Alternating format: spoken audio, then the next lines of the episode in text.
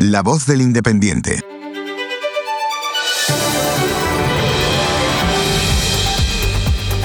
Falta poco para las 8 de la mañana, las 7 en Canarias. Buenos días, Mar Barrera. Buenos días, Juan Ortega. Gracias por escucharnos, por darle al botón de seguir y a la campanita de aviso. Así podremos enviarte este despertador cada mañana. Hoy también, 14 de marzo, Día Mundial de las Matemáticas, del misterioso número pi, de la endometriosis y de la acción por los ríos que nos necesitan más que nunca. Pues hablando de la naturaleza y la vida animal, nuestro amigo Félix, Félix Rodríguez de la Fuente, hubiera cumplido 95 años. Si no llega a ser porque tal día como hoy, el mismo día que cumplía 52 años, murió dejando un enorme legado de amor a la naturaleza. Voy a ser natural al pedirte que comencemos. Vamos, independientemente de lo que vayas a hacer hoy, te conviene saber estos titulares. El mensaje de tranquilidad no basta. Los bancos españoles se desploman en bolsa por Silicon Valley Bank.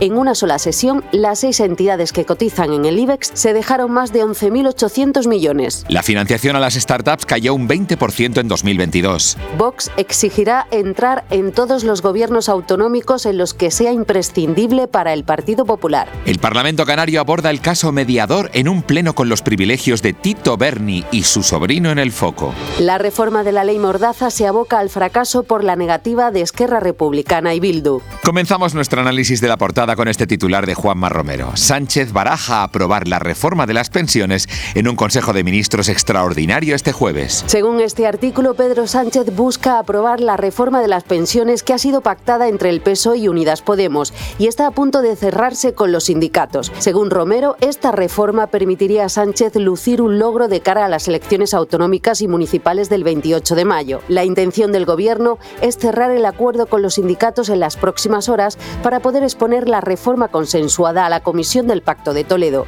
Los ejes principales de esta reforma incluyen el periodo de cómputo para calcular la pensión el destope progresivo de las bases máximas, la cuota de solidaridad en las cotizaciones de los sueldos más altos, mejoras en las mínimas y el tratamiento de las lagunas de cotización. También en portada encontramos la foto de Yolanda Díaz con el titular Podemos presiona a Yolanda Díaz para negociar una coalición antes del parapalo del 28M. Cristina de la Hoz nos informa de que la vicepresidenta segunda, Yolanda Díaz, ha anunciado a través de Twitter que está finalizando el proceso de escucha de nuevas ideas y que la primavera de 2023 será decisiva para el país. Podemos exige una negociación igual a igual antes del gran acto de presentación de Díaz en Madrid y busca amarrar un principio de acuerdo antes de las elecciones autonómicas y municipales del 28 de mayo. En caso de desacuerdo, Podemos podría presentar a la ministra de Igualdad, Irene Montero, como candidata a la presidencia del gobierno. El anuncio de Díaz se espera para finales de este mes o principios del que viene y contará con la presencia de formaciones con las que quiere ir de la mano, como Más País, Los Comunes y Compromís. El líder de Izquierda Unida, Alberto Garzón, ha mostrado su apoyo a Díaz y ha advertido que sumar no debe ser una suma de partidos, sino un instrumento popular donde los partidos deben contribuir con humildad y su propio bagaje. En los artículos de opinión no deberían perderse el de Victoria Prego titulado La desdicha de Podemos con Yolanda Díaz y el de Luis Miguel Fuentes. A Sánchez solo le queda Tamames, a Sánchez solo le queda Vox. En este artículo de opinión, Fuentes critica la estrategia del presidente del gobierno, Pedro Sánchez, como una medida desesperada para desviar la atención de los escándalos de corrupción y problemas del gobierno. Luis Miguel también cuestiona, como muchos otros, la eficacia de la moción de censura y advierte que tanto Sánchez como Vox están perdiendo credibilidad y apoyo en la sociedad española. A nuestro director Casimiro García Badillo le ha parecido muy recomendable y desde luego lo es, un excelente trabajo de Diego Molpeceres sobre Airbus. Así es su cuartel general de Getafe, donde fabricará satélites y lanzadores espaciales. Airbus ha inaugurado nuevas instalaciones en Getafe, Madrid, dedicadas al diseño, producción y montaje de satélites y grandes estructuras de lanzadores espaciales. Con estas nuevas instalaciones, la planta de Getafe cubre todas sus líneas de negocio, aviones comerciales, helicópteros, defensa y espacio. Además, se han anunciado planes para contratar a mil trabajadores en España durante 2023.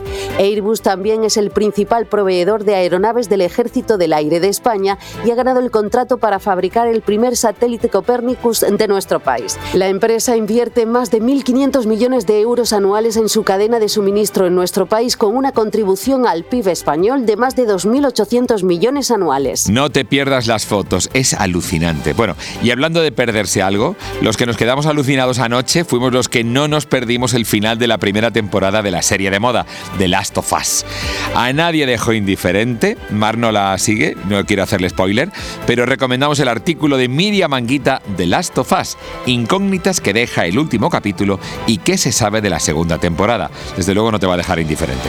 Eso, eso, sin spoilers. Pues yo voy a recomendar tu artículo, Juanma, sobre el productor de los más grandes éxitos del pop del mundo. Hoy cumple 90 años Quincy Jones, responsable de éxitos de Michael Jackson, Frank Sinatra, Ray Charles y Aretha Franklin. Jones, que es nieto de esclava, ha superado varios aneurismas cerebrales y es padre de siete hijos de cinco mujeres. Desde pequeño la música fue su pasión y refugio, y en su carrera ha destacado como trompetista, compositor, arreglista, productor y empresario en diversos géneros y formatos. Quincy Jones es un ejemplo de creatividad e innovación constante. Pues sí, creatividad vas a tener que demostrar hoy a la hora de vestirte, porque no vas a saber qué ponerte.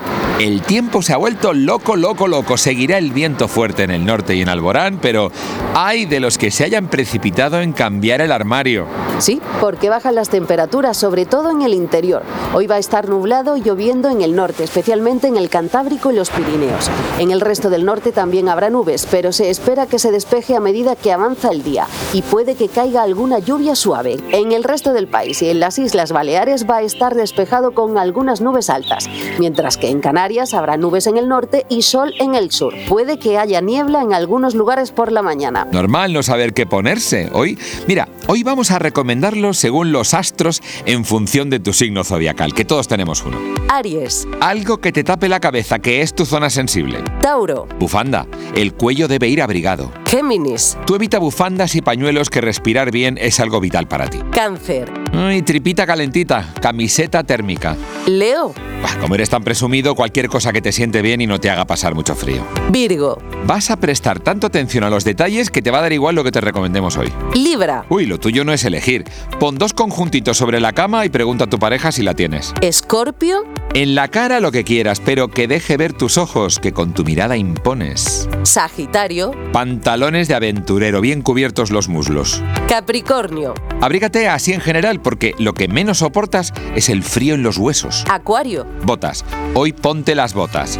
En todos los sentidos. Piscis, Dos calcetines. Como lo oyes, el frío en los pies es tu talón de Aquiles. Y nunca mejor dicho. Recuerda que lo que hagas hoy puede influir en todos tus mañanas. No te quedes en la ignorancia. Si le das al botón de seguir, mañana tendrás tu dosis de información fresca y novedosa. Y si te ha gustado, esperamos tu valoración 5 estrellas. Hasta mañana, Juanma Ortega. Hasta mañana, Mar Barrera. Todas las noticias ampliadas en elindependiente.com. Puedes escuchar todos los podcasts del Independiente en Spotify, iVoox y en todas las plataformas de podcast. Síguenos en redes sociales y en elindependiente.com.